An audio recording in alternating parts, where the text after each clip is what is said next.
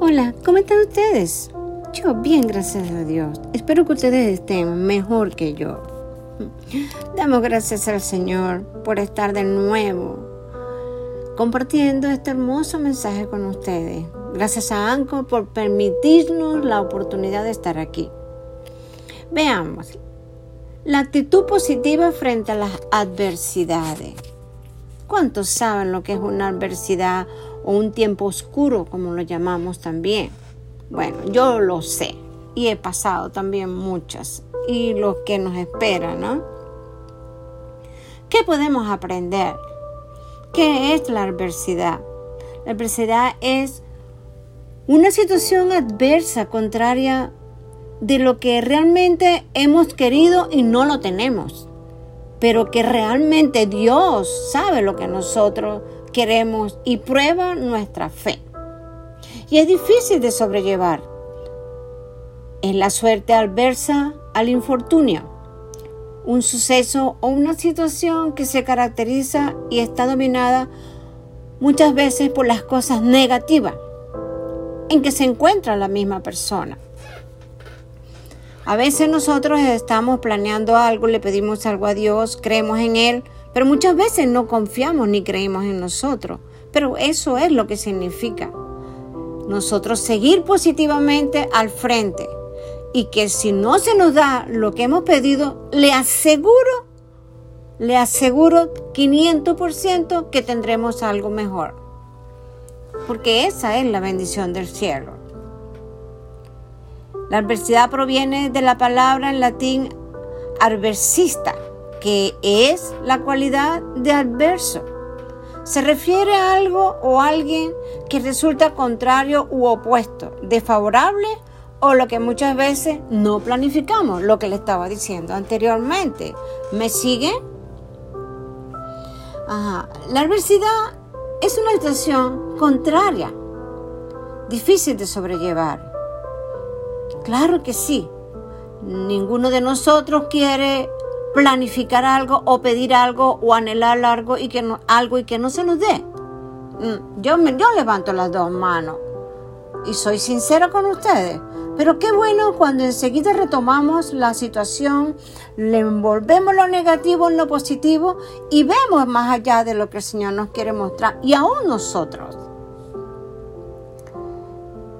Son son sinónimos de, lo que, bueno, muchas veces pedimos, eh, adversidad o, o, felicidad o cualquier cosa, algo que nosotros queremos, pero no lo vemos. Pero como dice su palabra en Hebreos 11.1, nosotros vemos las cosas que en el mundo espiritual. Y es la certeza de lo que estamos esperando en el mundo espiritual, no en el mundo terrenal. Después que sucede, entonces lo podemos ver en el mundo terrenal y las otras personas lo pueden ver. Yo no creo que me estoy equivocando o me estoy hablando a mí misma. Eso es cierto, me hablo a mí misma, levanto las dos manos y sigo hacia adelante, hacia la victoria, siempre. Normalmente nos referimos a la adversidad como un estado de una situación determinada en duración o en un solo acto desdichado o de mala suerte como lo llaman las personas. Eres un, tienes mala suerte, tienes una desgracia en tu vida. Pues ese pensamiento y esa palabra quítesela de su boca. Eso no es cierto. Es que esa parte no era la bendición. La bendición es la que viene después. Por lo tanto, la adversidad es única ni accidental es más duradera en el tiempo, pero no es difícil de soportar, porque tú eres mayor que todas las cosas adversas, las cosas negativas o la oscuridad. Dice que cuando tú ves algo oscuro en el mundo terrenal, tú lo tornas en el mundo espiritual todo claro. Pues ahí está el, el testimonio de Pedro, Simón Pedro también conocido como Cefá. ¿Qué no pasó Pedro? Era entusiasta, era obstinado, impulsivo y a veces atrevido. como nos pasa muchas veces a nosotros. Pero tenía mucha fortaleza y también varios defectos en su vida. Tú y yo no somos perfectos. No, para nada. El único perfecto es Dios. Aún así el Señor lo escogió para que continuara moldeando exactamente su carácter y en lo que él quería que fuera Pedro. Recuérdese, nacemos con una personalidad definida. Esa no cambia ni varía. Solamente nos moldea y tenemos que cambiar es nuestra manera de pensar. Por eso la Biblia dice que nosotros somos como vaso de barro, como vaso de barro. No es que somos un vaso de barro, es como eso, como hacia el alfarero, que los moldea. Muchas veces cogíamos por otro lado y si no cogíamos por allá, cogíamos por allá.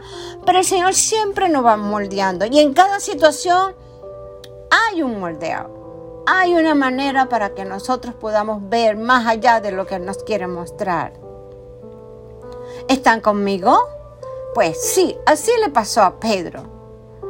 Pasó tanto que yo creo que ni usted ni yo podíamos estar allí.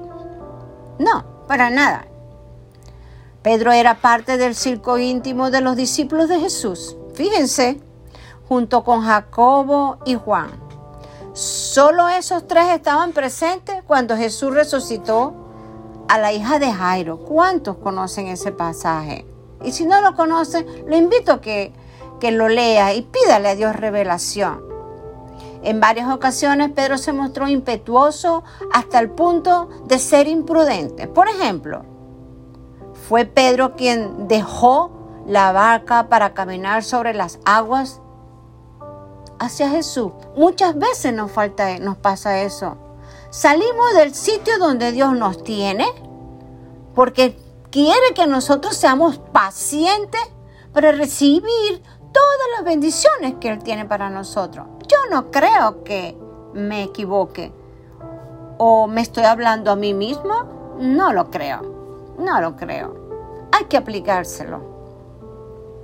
Fue Pedro quien sugirió levantar tres enramadas para honrar a Moisés. Fíjese dónde va. Fue Pedro quien desenvainó su espada y atacó al siervo del sumo sacerdote. ¿Qué tal? Y por ahí va largo y se extiende. La actitud positiva frente a las adversidades son muchas. ¿Cuál es su actitud hoy? Bueno, la mía es, yo soy agradecida con la vida. Dejo atrás el pasado y lo tengo que dejar. Tengo el valor para apartar de mí mismo lo que me perjudica y me hace daño. Asumo el papel activo y protagonista de mi vida.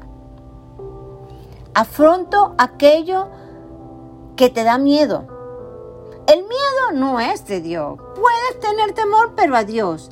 El miedo no te deja avanzar. No tengas miedo, sé valiente. Dios está contigo. Cree en Él y cree en ti también. ¿Qué hace una persona positiva para salir de las dificultades? Hmm. Todo el tiempo está hablando positivo. Todo el tiempo está diciendo, gracias Señor por este día que está pasando, pero yo no veo esto esta adversidad. Yo veo lo que tú tienes para mí, porque dice tu palabra que toda la vida buena viene del Padre de las luces y viene de allá arriba y allá arriba no hay adversidad. Entonces aplícatela a tu vida. Torna, yo lo hago. Torna todo lo negativo en positivo. Declara todo positivo. Es más, si tienes a tu alrededor personas negativas, como yo digo, te tomas una foto y no sales en el negativo porque eres muy negativa o negativo. Y eso no está bien delante de la presencia de Dios.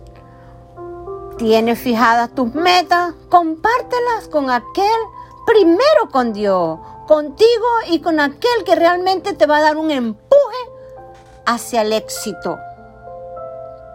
Y verás cómo ese pequeño y gran cambio puede ser el puntapié inicial para el camino de tu recuperación y tu bendición. Hasta ahora, ¿Cómo les parece este mensaje? Yo me lo estoy discerniendo, lo estoy aplicando en mi vida.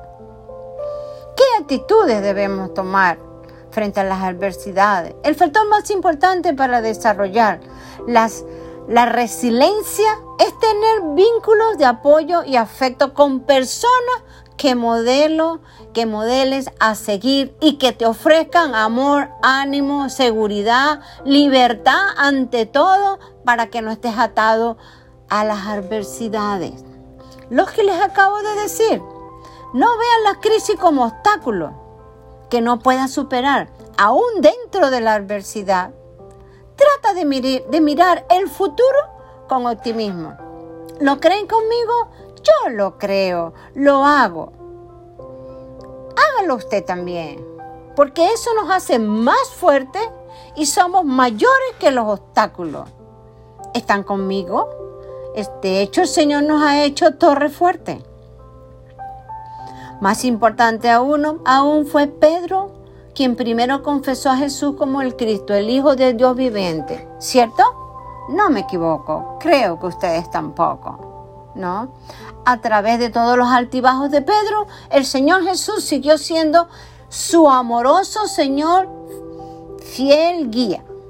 Y eso es lo que nosotros tenemos que hacer a pesar de que nos den trancazo, a pesar de que veamos las cosas adversas, a pesar de que alguien no nos quiera, a pesar de que alguien nos desprecia, a pesar de que alguien crea que está haciendo con nosotros, dándonos con los pies, nosotros no lo estamos recibiendo. Porque la palabra es clara cuando dice, todo lo que el hombre segare, eso va a recoger.